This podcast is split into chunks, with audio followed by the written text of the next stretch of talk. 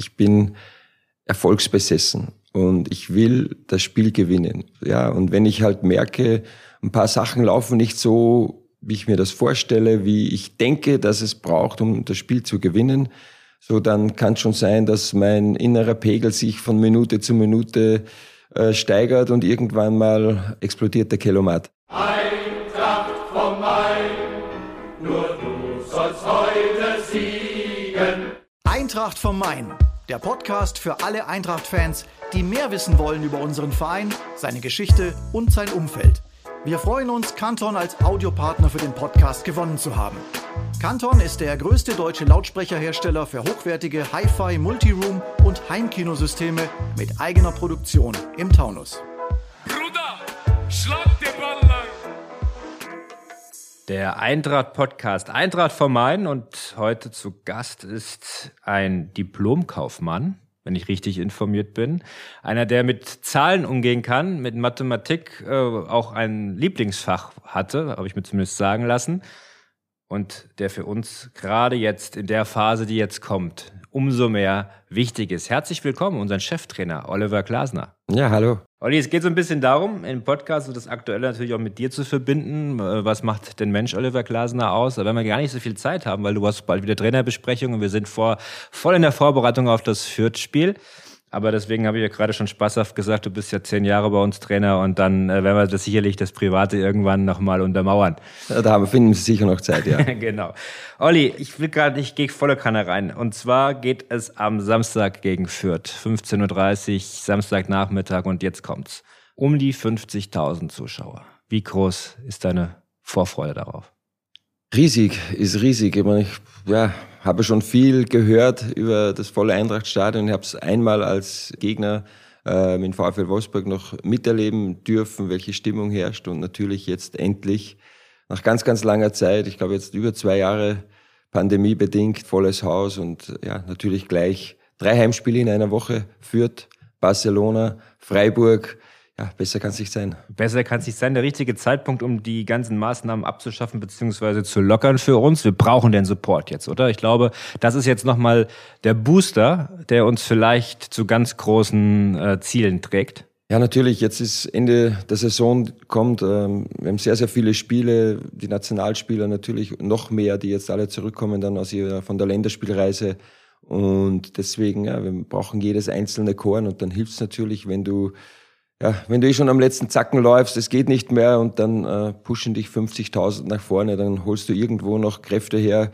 Äh, keiner weiß, wo die herkommen, aber es ist einfach so, dass man dann nochmal die letzten Reserven mobilisieren kann und die werden wir sicherlich brauchen, weil viele gute Mannschaften auf uns warten, natürlich viel, viele intensive Spiele auf uns warten und deswegen ja, ist das ganz, ganz wichtig und äh, wunderschön, dass jetzt das Stadion wieder voll ist. Als Eintracht-Fan hat man immer so ein bisschen Sorge bin ich ganz ehrlich. Wenn man gegen Kräuter Fürth spielt, sind letzter, dann spielt man gegen FC Barcelona. Das sind so zwei, gefühlt zwei Welten und äh, ich glaube aber, dass das Fürth-Spiel nicht äh, minder unkompliziert wird. Es wird, glaube ich, auch eine richtig heiße Angelegenheit. Wir müssen uns da ziemlich zusammenreißen, um die Punkte bei uns zu behalten. Eintracht Frankfurt wäre, und jetzt äh, provoziere ich ein bisschen, wäre typisch, dieses Spiel zu vergeigen und dann gegen Barcelona zu gewinnen. Wie können wir das vermeiden? Weil das Fürth-Spiel wird ja auch ganz, ganz wichtig sein. Ja, natürlich ähm, ist es so, ja. Wenn du Barcelona ist halt einfach ein, man merkt das ja im ganzen Club, der ganze Stadt, die ganze Region ist, ist elektrisiert, ähm, ist ein Riesenname, einer der größten, vielleicht sogar der größte mit Real Madrid zusammen im, im Weltfußball. Und dann kommt Fürth, ja, Aufsteiger, Underdog, kleine Stadt, kleiner Club und äh, das ist gefühlt auch so, aber natürlich für uns ist ganz, ganz wichtig, dass wir uns von dem lösen. Wir hatten eine ähnliche Konstellation, als wir in Berlin gespielt haben. Ja, die waren schlechteste Rückrundenmannschaft, haben viele Gegentore bekommen, danach auch das Highlight gegen Betis Sevilla. Ja, die Jungs haben es aber geschafft, sich beide Male zu fokussieren, zu konzentrieren und das werden wir auch jetzt wieder ganz klar von den Spielern einfordern, dass jetzt Zuerst Fürth, danach Barcelona, dann Freiburg, dann das Rückspiel Barcelona, dann Union Berlin, dass wir wirklich das so im Staccato abhaken und nicht mit im Kopf schon zu weit vorne sein. Aber klar ist natürlich, dass das schon für uns alle auch eine, eine Herausforderung ist, weil es halt, habe irgendwo gelesen, ich glaube, Philipp Holzer hat gesagt, oder Peter Fischer, ist so das zweitgrößte Spiel der, der Vereinsgeschichte von Eintracht und das kann man auch jetzt nicht einfach so beiseite wischen. Definitiv nicht. Trotzdem wollen wir natürlich auch am Samstag unbedingt gewinnen. Ne? Das ist, ist ja völlig klar. klar. Für, für dich, du hast in Salzburg gearbeitet, du hast in Ried gearbeitet, in Linz beim VfL Wolfsburg. Das waren alles erfolgreiche Stationen, muss man sagen. Also überall, wo du warst, ging es bergauf, muss man absolut sagen. Wir haben ja gesehen, VfL Wolfsburg auch tolle Leistungen gebracht, den Club in die Champions League gebracht. Sieht man ja auch gerade in dieser Saison, äh, was das für eine tolle Leistung war.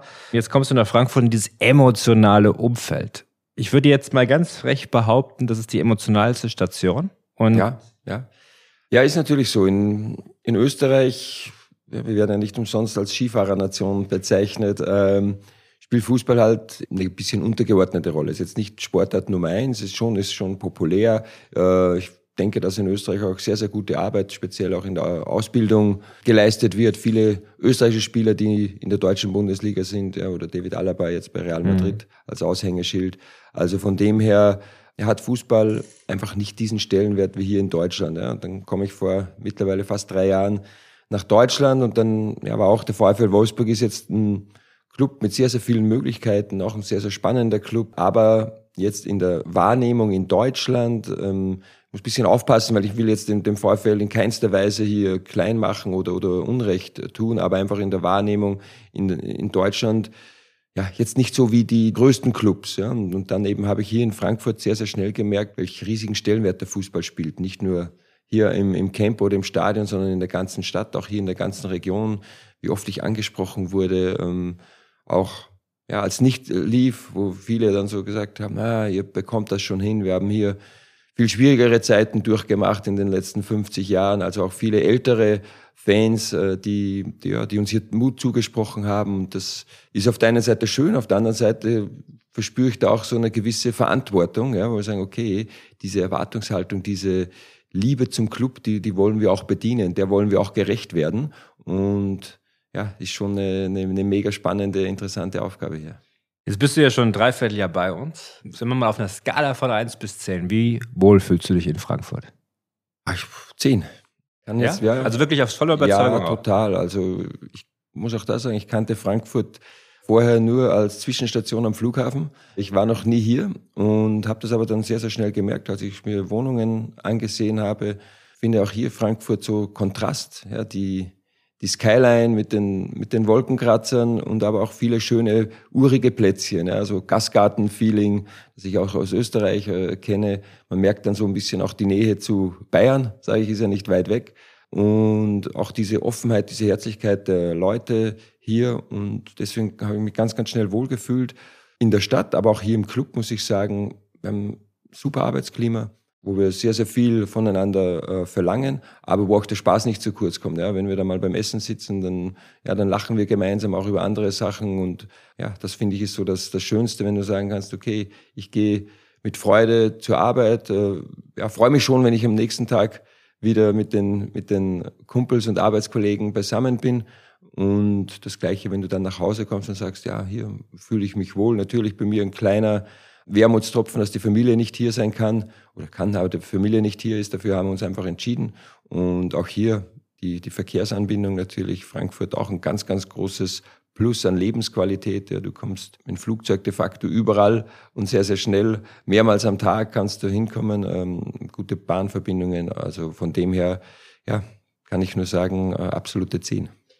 Das hören wir sehr, sehr gerne, wenn es dir hier auch so gefällt. Wir sind ja befangen, wir kommen ja von hier, von daher äh, schwierig einzuschätzen. Aber wenn du jetzt mal den Leuten draußen einen Tipp geben müsstest in Frankfurt, was ist denn dein Lieblings, deine Lieblingslocation? ich als Ösi äh, in Frankfurt einen Tipp geben. Nein, das ist, äh, das wäre jetzt, wenn jemand von euch nach Österreich kommt und mir einen Tipp gibt, äh, der schon lange dort ist, würde ich auch ein bisschen schmunzeln drüber. Ja, ich bin jetzt gar nicht so viel äh, unterwegs, aber ähm, muss sagen, am, am, am Römer gefällt es mir sehr, sehr gut. Da, wenn die Sonne noch reinscheint, ein bisschen ja, sitzen, einen Kaffee trinken. Habe jetzt kein, kein spezielles Lieblingsrestaurant, aber einfach, ich bin jemand, der dann, da kommt bei mir schnell Urlaubsfeeling auf, ja, so Straßenmusikanten und, und dann, da kann ich wirklich mal so eine Stunde sitzen, das Ganze aufsaugen, genießen, abschalten und das macht für mich dann eigentlich aus. Dann machen wir das so, liebe Hörerinnen und Hörer. schickt uns eure Tipps für unseren Cheftrainer Olli Glasner, wie er Frankfurt richtig kennenlernen kann. Drehen wir das um, macht wahrscheinlich auch mehr Sinn. Ja, äh, wir freuen uns auf eure Einsendung. Ich glaube, Instagram, Facebook und äh, auf unserer Seite sicherlich auch. Da gibt es einige Möglichkeiten. Schickt uns das zu. Ja, super. Aber auch bis Rücksicht nehmen, also ich soll auch noch zur Arbeit können. Gut, also wir haben dich ja schon kennengelernt, letzten ähm, Monate auch als doch sehr impulsiven Typ. Am Anfang haben einige gesagt, der Olli Glasner, das ist ein ruhigerer Typ, ein zurückhaltenderer Typ.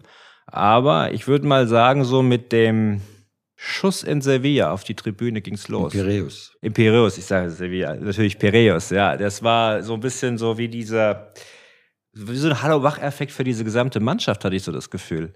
Also da haben wir den Olli Glasner erlebt, wie er wirklich ist, so hochemotional?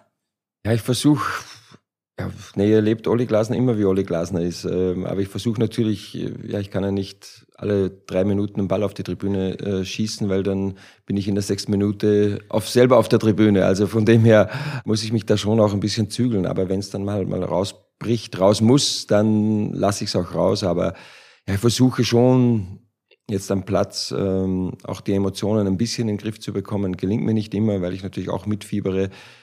Ganz, ganz schlimm für mich als Trainer. Ich möchte auch immer dann Einfluss nehmen, aber du hast halt dann trotzdem wenig Einflussmöglichkeiten während dem Spiel. So dieses reinbrüllen ist ja oft eher, dass man selber abreagieren kann. Die Spieler bekommen eh wenig mit, vor allem wenn jetzt das, das Stadion wieder voll wird und voll ist. Ähm, und ja, aber wenn es raus muss, muss raus. Wie ist es denn so im Coaching? Also wie, als welchen Trainertyp würdest du dich beschreiben?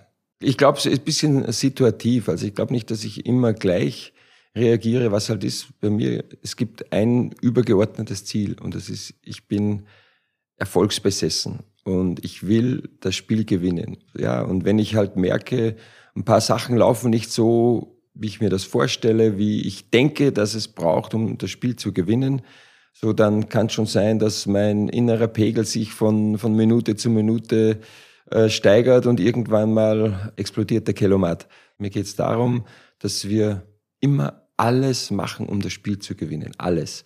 Und natürlich haben wir da eine, eine Idee vorm Spiel, was wir den Jungs auch mitgeben. Und wenn ich dann merke, hm, entweder es funktioniert etwas nicht so oder die Spieler können es an dem Tag vielleicht nicht so umsetzen, dann möchte ich natürlich viel eingreifen, viel korrigieren. Das kann dann auch schon mal zu viel werden. Ähm, das weiß ich auch und ja, deswegen ist das schon sehr, sehr situationsabhängig. Was ich sehr beeindruckend finde, ist, es gibt natürlich, und es gibt überall in allen Mannschaften, Spieler, die nicht so oft spielen, die vielleicht auch andere Erwartungshaltung hatten aber man hat immer das Gefühl, dass du die nie abschreibst, dass äh, die immer wieder zurückkommen und dann auch eine reelle Chance haben und auch in, bei, also von dir auch so behandelt werden, als ob sie nie weg waren, sage ich mal. Ist das etwas, was ganz wichtig ist, diesen Spielern äh, Respekt zu zollen? Wie machst du das in der täglichen Arbeit?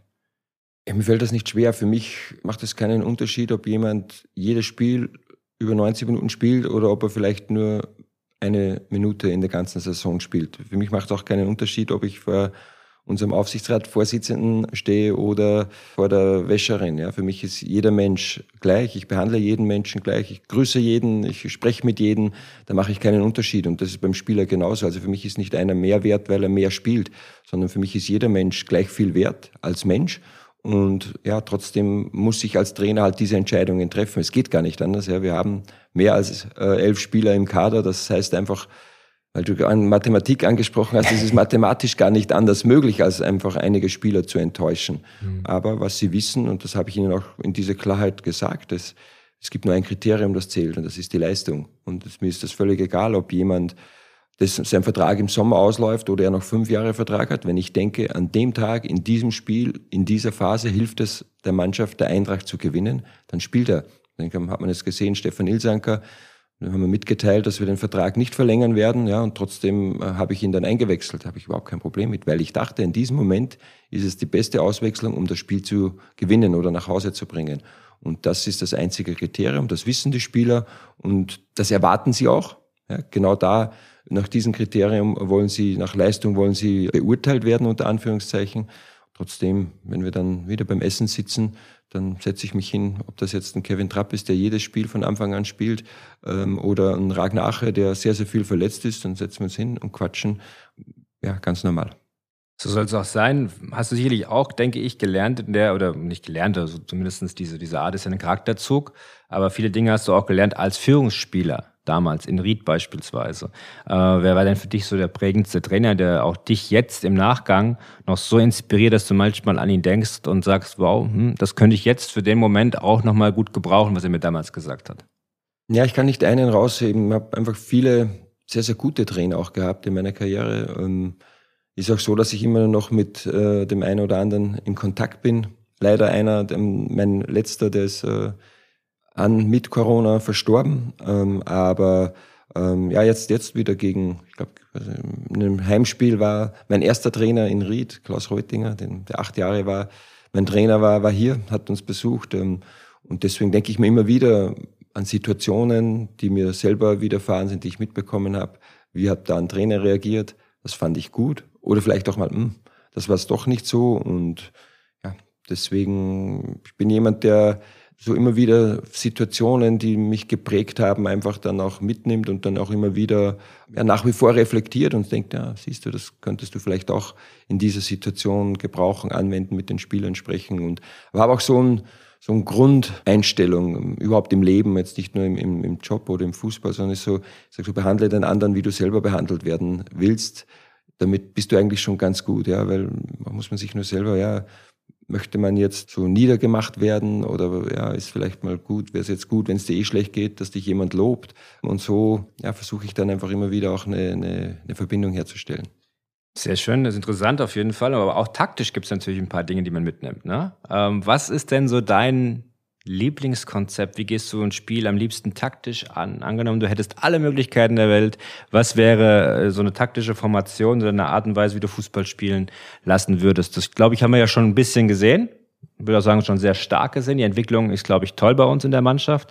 Aber die Frage ist natürlich immer mal so ein bisschen äh, theoretisch natürlich. Ne? Ähm, du hättest alle Möglichkeiten der Welt. Wie würdest du spielen? Ja, das passt vielleicht so ein bisschen natürlich, was, ich sag mal, äh, Barcelona mit Pep Guardiola war, war natürlich, kann mich dann im Champions League Finale, ich glaube, gegen Manchester United erinnern, wo sie die an die Wand gespielt haben. Die waren auch eine Top, eine Weltmannschaft, Menu, und die waren sowas von chancenlos. Damals mit, mit Xavi, der jetzt Trainer ist, mit Iniesta, mit Messi, ja, Busquets schon gespielt, auch ich glaube Piquet auch schon gespielt, Dani Alves sogar, also wir sind sogar einige noch dort. Ähm, äh, darf nicht zu viel schwärmen aus dieser Zeit, aber es war natürlich schon sehr, sehr beeindruckend. Jetzt nicht nur, alle haben immer gesagt, ja, sehr, sehr gut im Ballbesitz und viel Ballbesitz, aber was mich dann damals schon, ist ja, irgendwann verlierst du trotzdem mal den Ball. Und wie, wie sie damals, es war auch so Beginn, äh, Gegenpressing, auch Jürgen Klopp hier in Dortmund und, und eben Guardiola bei Barcelona, ähm, wie schnell sie die Bälle wieder zurückerobert haben. Das war Wahnsinn. Also die haben ja teilweise kamen die Gegner nicht aus der eigenen Hälfte raus, weil die nach Ballverlust so fast schon wie, wie, wie Hyänen hingestürzt sind und den Ball wieder zurückerobert haben. Das haben viele da so auch acht gelassen, sondern immer nur, ja, Messi und Messi und Messi. Aber das war schon sehr, sehr beeindruckend und wir versuchen halt jetzt auch ein bisschen, oder nicht ein bisschen so, was passt zu uns, was passt zu unserem Kader, zu unseren Spielern, haben natürlich auch eine Idee von Fußball im Kopf, ja, die, ich denke, man merkt es sehr, sehr physisch auch ist, sehr, sehr intensiv ist. Äh, wir wollen das Spiel schnell machen. Wir versuchen schnell nach vorne zu spielen. Wir versuchen schnell die Bälle zu, schnell, glaube ich, ist so das, das prägende Wort, schnell die Bälle zurückzuerobern. Äh, wir wollen schnell den Gegner unter Druck setzen. Ähm, alles halt, ja, sehr, sehr intensiv machen und das geht schön langsam in Fleisch und Blut über. Da brauchen wir Mechanismen. Es muss jeder Spieler mitmachen. Also wenn da einer auslässt, dann ist so wie wenn man eine Karte aus dem Kartenhaus rauszieht, dann fällt es leider zusammen. Auf der anderen Seite, ich sage immer, ist das das schönste Teambuilding, weil du weißt, äh, du bist nie allein am Platz. Wenn alle mitmachen und dann ja, ist es auch möglich, ich sage es jetzt mal so, äh, gegen Barcelona zu gewinnen. Das hoffen wir. Wir gehen auch mit großem Glauben da rein, weil sonst bräuchten wir, glaube ich, auch gar nicht antreten. Trotzdem, was man so ein bisschen sagen muss, ist, und ähm, ich glaube, dir geht es ähnlich, ich finde, wir haben echt tolle Ansätze in unserem Spiel. Manchmal denkt man, der letzte Ball, wenn der noch käme, das wäre ein Angriff, der wäre wunderschön gewesen, wahrscheinlich sogar mit einem Torerfolg dann am Ende. Leipzig gab es zum Beispiel auch wieder so zwei, drei Situationen, wo man sich denkt, Mensch, Spiel, ja, gut, du bist logischerweise viel, viel besser in dem Thema, aber ich, ich muss sagen, Es sieht teilweise wirklich gut aus, wie wir das rausspielen, wie wir den äh, auch Ball wieder zurückerobern, dann auch im Umschaltspiel agieren und dann im letzten, in der letzten Konsequenz geht der Ball eben nach rechts anstatt nach links oder er geht irgendwie, wird ein Zauberpass in die Spitze versucht und dann bleiben wir hängen, müssen wieder viel Energie aufwenden, um das Ganze wieder wettzumachen. Ganz ehrlich, und wir sind hier unter uns, wie sehr ärgert dich das? Weil ich glaube, da sind schon ein paar Punkte so in die falsche Richtung gespielt worden. Ja, ich bin froh, dass die Kamera dann nicht immer auf mich ist, äh, weil natürlich ist das zum Haar rauf. Auf der anderen Seite weiß ich, ich mache da kein Spiel absichtlich. Ja, Das ja. ist halt so, ja, ist mit dem Tor der schwierigste Ball, ja, der, der vorletzte und der letzte dann ins Tor rein. Das sind so die schwierigsten Bälle. Und das ist so auch der, der Schritt, den wir einfach noch zu gehen haben. Aber ja, ist so, manchmal denke ich mir, natürlich so wie Zwischenbestzeit und dann fädelst du im, im vorletzten Tor ein ja, und dann bringst du es halt nicht über die Ziellinie und das sieht dann oft schön aus, aber es ist es zählt nicht und das müssen wir halt uns noch aneignen, das heißt noch zu trainieren, das ist auch eine gewisse Erfahrung sammeln, ja, dass wir hier vielleicht ein bisschen ruhiger werden, wir machen vieles sehr sehr schnell und dann ist auch die Kunst, in den entscheidenden Situationen ein bisschen rauszunehmen ja, und so etwas ruhiger zu werden. Jetzt geht es darum, diesen einen Ball noch anzubringen.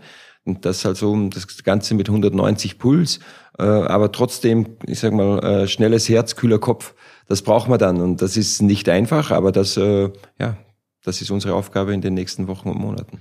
Wenn ich den Trainer hier schon sitzen habe, muss ich natürlich ihn damit konfrontieren, was uns seit Jahren im Prinzip nicht auszeichnet, sondern eher was ein bisschen schwierig ist. Wir tun uns immer schwer gegen Mannschaften, die tief stehen, die eher destruktiv spielen. Das beste Beispiel wäre das 0 zu 2 gegen Arminia Bielefeld, wo wir zwar auch irgendwie die überlegene Mannschaft waren, äh, unser Talent größer war, was man auch gesehen hat. Letztendlich haben wir 0 zu 2 verloren, die haben zweimal gut gekontert, so ungefähr.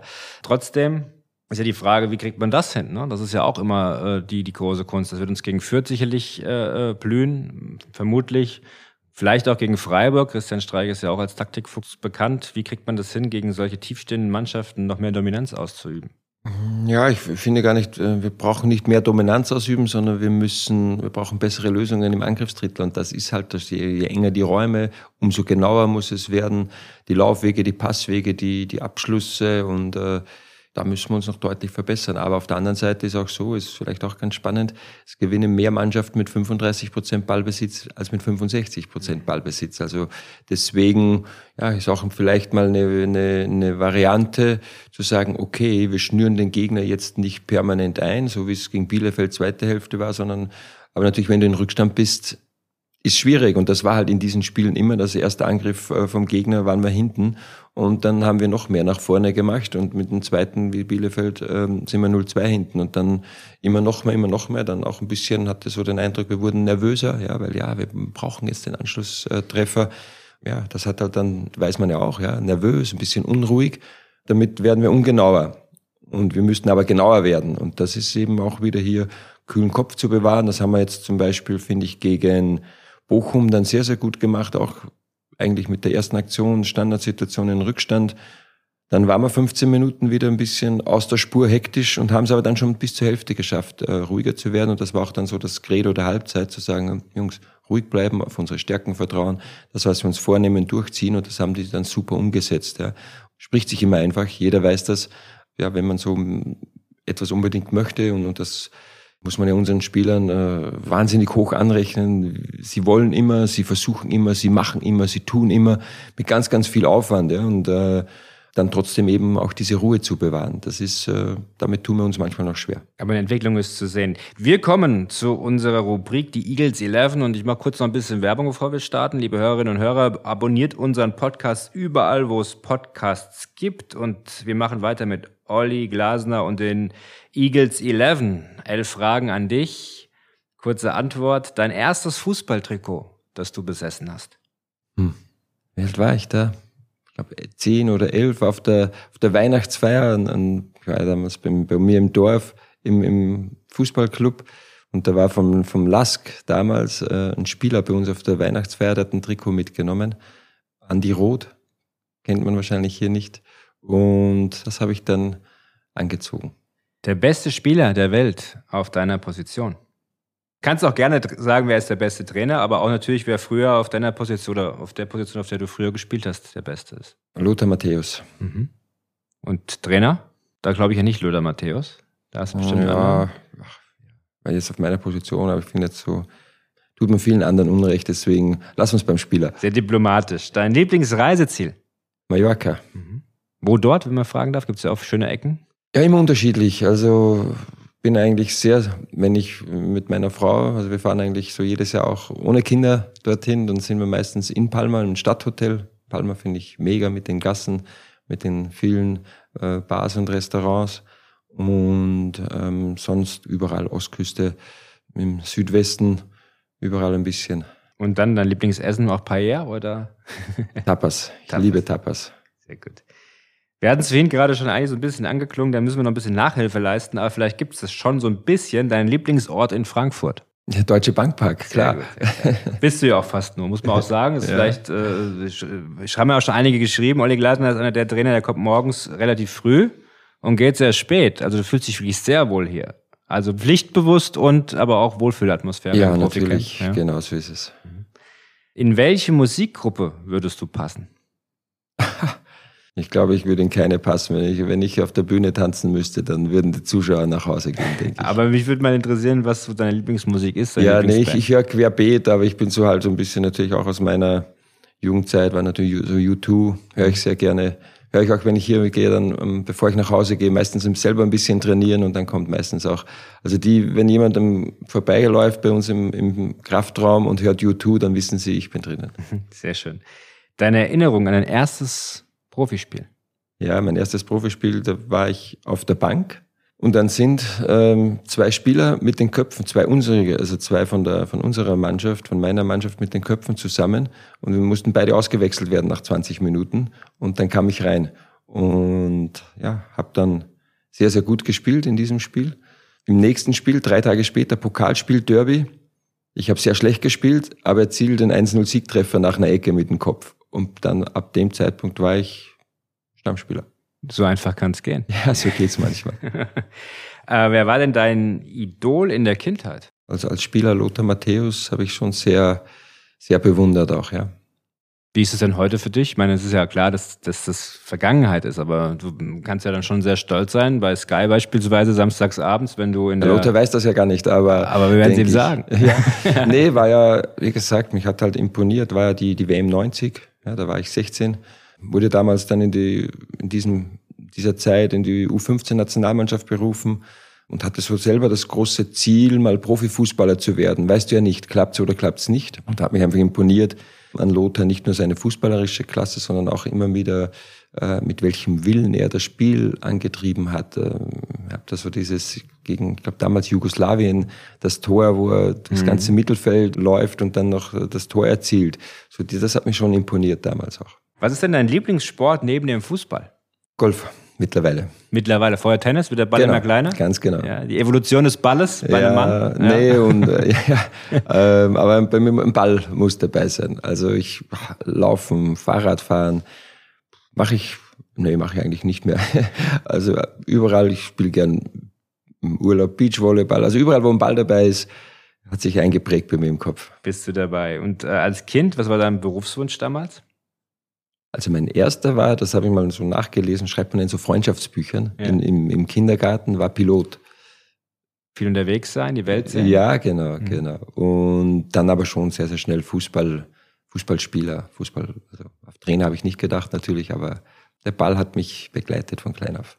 Die letzte Frage ist ein bisschen fies, weil eigentlich, ähm, und ich, ich kenne dich mittlerweile auch so gut, die wirst du sehr diplomatisch beantworten. Mit wem verstehst du dich im Team am besten? Nehmen wir mal das Trainerteam beispielsweise. Wahrscheinlich mit allen gleich.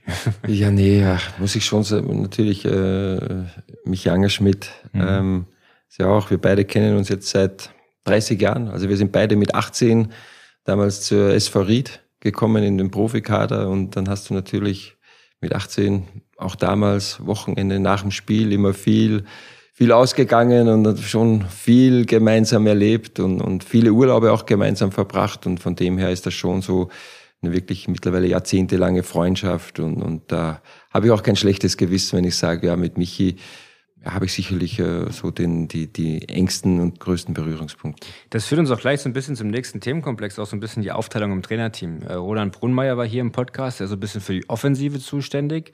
Michi Angerschmidt dem haben wir das Tor in Stuttgart zu verdanken. Ja, ein bisschen für die Standards zuständig. Wie läuft das denn so ab in so einer Trainerbesprechung? Habt gleich wieder eine, dann wird festgelegt, ähm, welche Schwerpunkte man setzt im Training, so ein bisschen am Gegner auch ausgerichtet dann in der Woche vorm Spiel. Oder wie muss ich mir das vorstellen?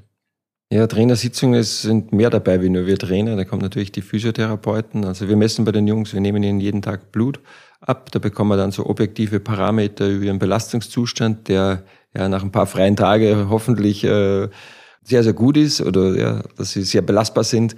Und dann gibt's auch noch, ja, ist jemand krank, müssen wir irgendwo Rücksicht nehmen. Ähm, ja, und dann die Schwerpunkte stehen eigentlich im, im Großen und Ganzen. Da haben wir so einen, einen Rhythmus über eine Woche, der, der eigentlich jede Woche gleich ist. Natürlich die, die Übungsform, die, die Spielform verändert sich, äh, aber die, die Schwerpunktsetzung ist eigentlich immer relativ ähnlich. Und ja, und dann, wie gesagt, dann machen wir halt die Übungen, wenn wir definitive Anzahl an Spielern wissen, wer ist heute auch wirklich kann was mitmachen, dann ja, wird die Übung festgelegt, dann teilen wir uns auf, wer coacht was und dann okay, vielleicht mach, Ronny, mach du die Gruppe, Michi die, ich beobachte heute ein bisschen mehr oder ich sage mal, nee, heute äh, möchte ich auch äh, vielleicht ein bisschen mehr selber machen. Das unterscheiden wir dann auch so ein bisschen so nach Gefühl, was ist für die Jungs gut, ja, mal auch als Trainer kannst du auch so bin ich mittendrin in der Übung, gehe ich mal ein bisschen raus und beobachte nur.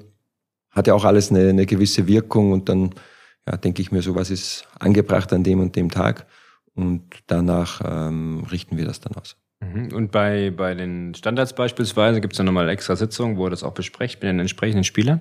Ja, da Michi mit den Analysten, die bereiten sich sowieso vor und, und, und ja, ja, und Ronny diskutieren auch, dann sitzen auch nebeneinander am Schreibtisch noch häufiger Manchmal komme ich auch dazu, gebe auch noch meinen Senf äh, dazu, aber im Endeffekt äh, macht das wirklich ja Michi dann mit den Analysten so in, in totaler Eigenständigkeit. Das gleiche Ronny. Ronny war ja, wissen hier vielleicht auch wenige Torschützenkönige in der österreichischen Bundesliga, war Nationalspieler, also so als Stürmer und ich sage dann oft, ja, auch gerade wo wir auch mal eine Phase hatten, wo wir nicht so viel getroffen haben, du, mach du dir mal Gedanken, was jetzt ein Stürmer jetzt äh, braucht. Jetzt bin ich wieder so, was hättest du gebraucht in so einer Situation, wenn du vielleicht drei, vier Mal nicht getroffen hast, weil er das halt nachvollziehen kann, ich nicht, weil ich habe sowieso nie getroffen, also von dem her oder wenig getroffen.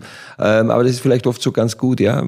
Was hast du gebraucht? Du bist ein Torjäger gewesen, hast jetzt drei Spiele nicht getroffen, bekommst Kritik was hilft dir, was hat dir geholfen? Und dann kannst du mal, ist das ein Ansatzpunkt, hilft das vielleicht unseren Spielern auch? Das muss ja nicht immer sein, das, was dir gut tut, tut dich jeden anderen gut, ja. Aber es ist mal ein Ansatzpunkt, um vielleicht irgendwo einen Input zu geben. Ja, und so diskutieren wir dann halt. Sehr spannend. Ich glaube, auf einer Position hat es zuletzt auch gut funktioniert, im Tor. Kevin Drapp einen brutalen Sprung gemacht aus meiner Sicht. Also am Anfang ja ein bisschen wackelig auch in die Saison gegangen und mittlerweile Nationalmannschaft Elfmeter gehalten in der Nachspielzeit gegen Israel und das ist ja auch keine, kein Zufall irgendwie. Der wirkt wie die Bank von Frankfurt, oder? Momentan. Ja, absolut. Kevin, Riesenrückhalt für uns und da ist er auch mit Jan Zimmermann super Torwarttrainer, überhaupt ein, finde, ein tolles Torwartteam, ja, mit äh, Dian Drama, der zwar leider jetzt verletzt ist, einen jungen, sehr, sehr talentierten Torwart. Und dann haben wir uns auch entschieden, ja, war ja noch äh, Frederik Rönno anfangs hier. Und dann haben wir gesagt, nee, äh, wir wollen jetzt noch einen sehr erfahrenen Torhüter, vor allem auch Diant, äh, zur Seite stellen, der jetzt aber nicht den Anspruch hat, der jetzt keinen, nicht um den Nummer eins kämpft hier, sondern der ganz klar sieht, ich unterstütze die Jungs. Und wir wissen, wenn wir ihn brauchen, können wir ihn bedenkenlos reinwerfen. Und da haben wir mit Jens Kral auch einen super Typen gefunden, also auch ein Typ, nicht nur als Torwart. Ähm, und finde, da haben ein tolles Torwartteam, die sich ergänzen. Und da muss ich sagen, das ist die Abteilung, wo ich am wenigsten mit reinspreche, äh, weil ja, Torwart ist ein eigenes Kapitel und äh, da ist Jan viel, viel besser als ich. Torwart ist immer eine eigene, eigene Typ Mensch, ne? Auch ja. ein Stück weit. Können wir selbst sagen, Lars und ich, äh, Lars hat unseren Podcast auch und ich haben früher auch mal am Tor gespielt. Äh, man sagt ja immer links außen und heute haben eine Macke. Vielleicht ist das auch so, ne? Vielleicht ist das auch so. Olli, wir haben eingangs gesagt, du hast ein Studium abgeschlossen an der Deutschen Fernuniversität in Hagen als Diplomkaufmann. Hast ein bisschen Faible für Mathematik. Du bist ein sehr analytisch denkender Mensch. Das sieht man ja auch gerade, was du erklärt, wird, äh, Blutwerte abgemessen, aber versuchst auch schon so ein bisschen das an Werten festzumachen, wie ein Spieler sich äh, verhält. Wie, wie, woher kommt das? Ist das so eine Sache, die schon immer in dir drin war, dass du gesagt hast, es interessiert mich einfach Mathematik und all das so ein bisschen zu, zu verstehen, auch mit Werten zu äh, bemessen? Ich weiß es nicht, woher das kommt, aber ich habe mir zumindest immer in Mathematik relativ leicht getan in der Schule, wobei es war nicht mein Lieblingsfach war Sport, also das, aber ja, ich weiß es nicht, also dafür war ich auch in, in Deutsch, war nicht unbedingt mein, mein Lieblingsfach, ich war auch nicht der Beste, das war immer spannend, mein Deutschlehrer hat immer gesagt, so wenn ein Referat war so das Schlimmste für mich, was ich machen musste, vor, vor der Klasse sprechen, was wollte ich gar nicht, und er hat immer gesagt, jeder von euch wird im Leben noch ganz oft vor anderen sprechen. Und ich habe immer gedacht, hm, was erzählst du mir denn? Und jetzt spreche ich jeden Tag vor, vor relativ vielen Leuten und äh, ja, mittlerweile macht es mir auch nichts mehr aus. Aber äh, ja, woher das kommt, ich weiß es nicht. Und das war vielleicht so, man sagt ja oft, Mädchen sind oft sehr, sehr sprachtalentiert mhm. und Jungs eher ein bisschen mehr im Logischen. Das hat auch, glaube ich, auch ein bisschen was mit den Gehirnhälften zu tun. Ich bin jemand, der sich auch im Fußball überhaupt so mit Hirnforschung, ich beschäftige mich nicht damit, aber ich finde, hier haben wir noch Riesenpotenzial. Ich spreche auch da oft mit der Athletikabteilung, weil ja, kein Muskel würde zucken, wenn er nicht das Signal vom Kopf bekommt. Ja? Und wir trainieren immer den Muskel, aber wir trainieren nicht den Kopf. Vielleicht mhm. wäre es auch mal gut, wenn, wenn der Kopf nämlich das Signal früher sendet, dann zuckt der Muskel früher, dann könnte ich auch schneller werden. Äh, man muss nicht nur umso mehr äh, den Muskel trainieren. Also das ist ein ganz, ganz spannendes Thema, mit dem ich mich da beschäftige und ähm, Mathematik ist ja auch, ist immer so, ich glaube, eine Gehirnhälfte ist eher der Logik, die andere ist eher den Sprachen zugeteilt und bei mir dürfte es halt irgendwie im Mutterleib muss ich die logische Gehirnhälfte etwas mehr ausgebildet haben wie die andere. Deswegen, ja, dürfte mir das gelegen sein.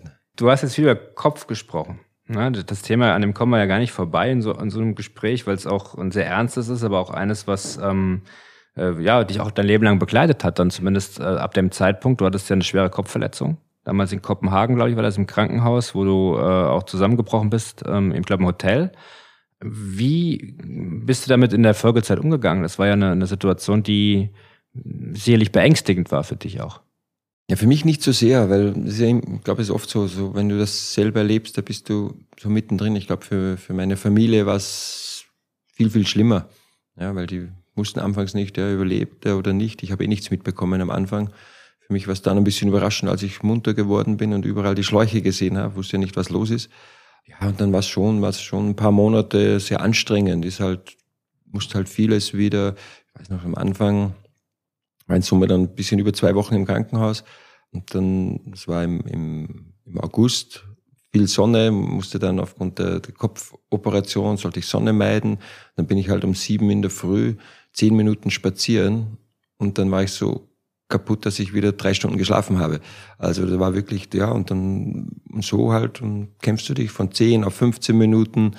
Hatte damals ja, oft 16, 18, 20 Stunden am Tag geschlafen. Haben sie mir auch erklärt. Es ist auch spannend, ja, dass wenn, das ist jetzt meine Interpretation, die kommt gleich, aber wenn quasi das Gehirn sich erholt, regeneriert, dann brauchst du halt viel Schlaf, ja, weil der, die ganze Energie dort reingeht und dann bist du halt sehr, sehr müde. Und ich, so mein, ich hab, manchmal mache ich mir einfach so Gedanken, das ist nicht wissenschaftlich belegt, aber ich sage oft so ein bisschen, bei uns sagt man Bauernschlau in Österreich, äh, Hausverstand, warum Kinder so viel schlafen. Babys.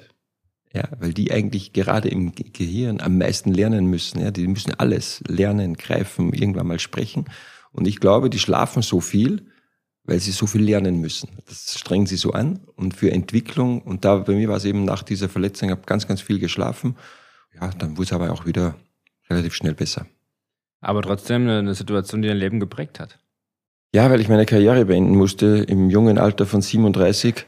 Meine Frau hat immer gesagt, du hättest eh nie aufgehört. Also von dem her, ja, natürlich prägt's. Aber es ist jetzt auch nicht so, dass ich jeden Tag dran denke oder es schränkt mich jetzt auch in meinem täglichen Leben nicht wirklich ein. Ähm, Kopfballspiel muss ich nicht mehr machen. Also von dem her ist alles gut und glimpflich vorübergegangen, ist auch jetzt schon wieder über zehn Jahre her. Also für mich persönlich eigentlich ist das kein Thema mehr. 37 mhm. Karriere beendet, du kannst dich gut reinversetzen in Makoto Hasebe. Ne? Mit 38, was der noch abspult, das ist sensationell. Ich denke mal, jetzt haben wir Viertel vor zehn, wir nehmen den Podcast am Dienstag vom Spiel gegen äh, Kräuter Fürth auf. Gleiches Trainerbesprechung, muss doch gleich los. Ich schätze mal, dass Makoto schon so ein Gefühl zwei Stunden unten im Fitnessraum liegt und sich dehnt. Weil das ist ja wirklich so seine Art. Und äh, was jetzt hier sich so scherzhaft anhört, ist wirklich zum Teil vielleicht ein bisschen übertrieben, aber Makoto ist schon unfassbar professionell. Hast du schon mal mit einem Spieler zusammengearbeitet, der derart professionell agiert? Ich muss sagen, dass schon viele Spieler oder mhm. fast alle sehr, sehr professionell mittlerweile sind. Sonst könnten sie auch dieses Pensum nicht mehr abspulen. Makoto natürlich ist dann nochmal äh, eine Schippe drauf, aber auch da, sonst wäre es nicht möglich, in, in ist jetzt schon 39 mittlerweile, in, in dem Alter noch solche Leistungen zu bringen. Ich, da kann ich mich auch ein bisschen reinversetzen. Bei mir war es zum Beispiel, ich konnte keinen Tag mehr frei machen. Also wenn ich einen Tag nichts gemacht habe, war der Tag danach eigentlich die Hölle. Und deswegen, auch wenn mal ein Tag frei war, dann war ich eben Tennis spielen oder bin mal locker laufen. Also ich musste was tun. Und ich glaube, bei Makoto ist ja immer so, wenn, wenn die Maschine, die muss immer geschmiert sein, sonst läuft sie nicht mehr. Und äh, ja, Makoto natürlich spielt auf nochmal auf einem anderen Niveau, als ich damals gespielt habe und zeigt einfach aber mittlerweile auch viele Spieler, ja, Ronaldo und Ibrahimovic. Ähm, wenn du sehr professionell lebst, dann ist es auch möglich, mittlerweile. Und das Spiel wurde ja immer schneller, immer dynamischer, trotzdem ja, bis auch bis 40 mitzuhalten. Und da musst du halt dein ganzes Leben danach ausrichten, sonst wäre das nicht möglich. Mhm. Er bleibt noch ein Jahr, zumindest im Kader, danach in die, will er eine Trainerlaufbahn einschlagen. Kannst du eine Zusammenarbeit mit ihm in Zukunft vorstellen?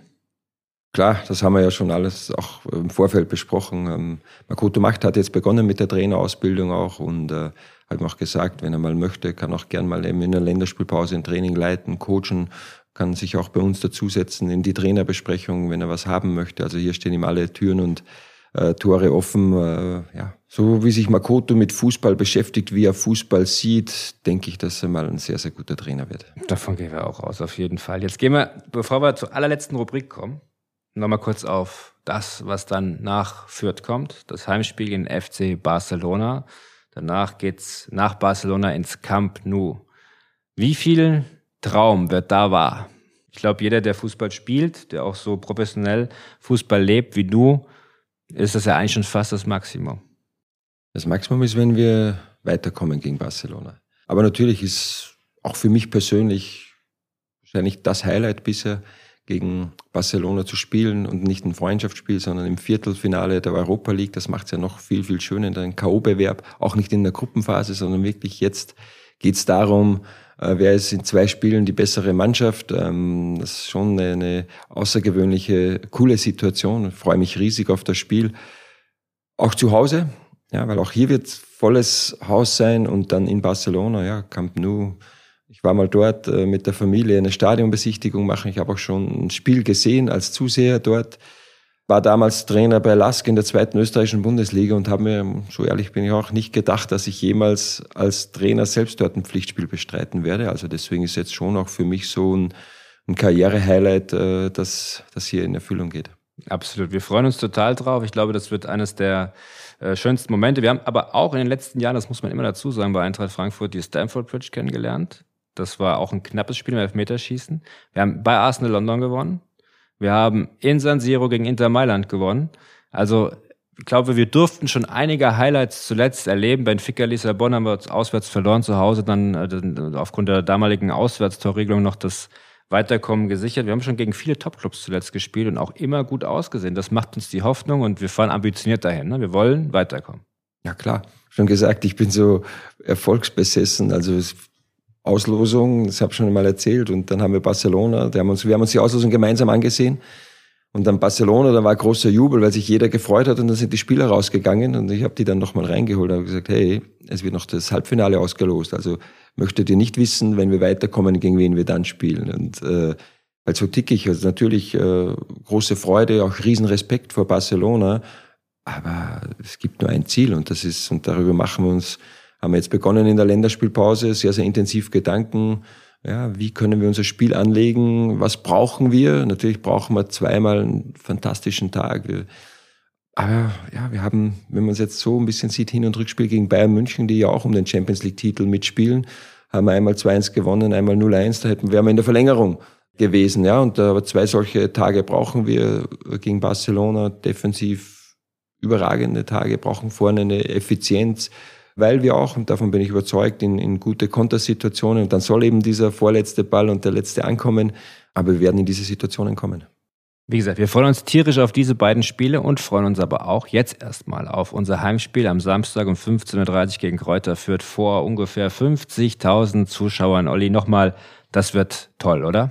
Ja, das wird toll. Das wird, auch das ist schön jetzt äh, nach schon äh, gegen Ende der Saison. Das wird jetzt wieder ein richtiges Highlight und, und läutet die, die finale Phase der Saison heuer ein und ja, könnte nicht besser sein wie vor ausverkauft im Haus.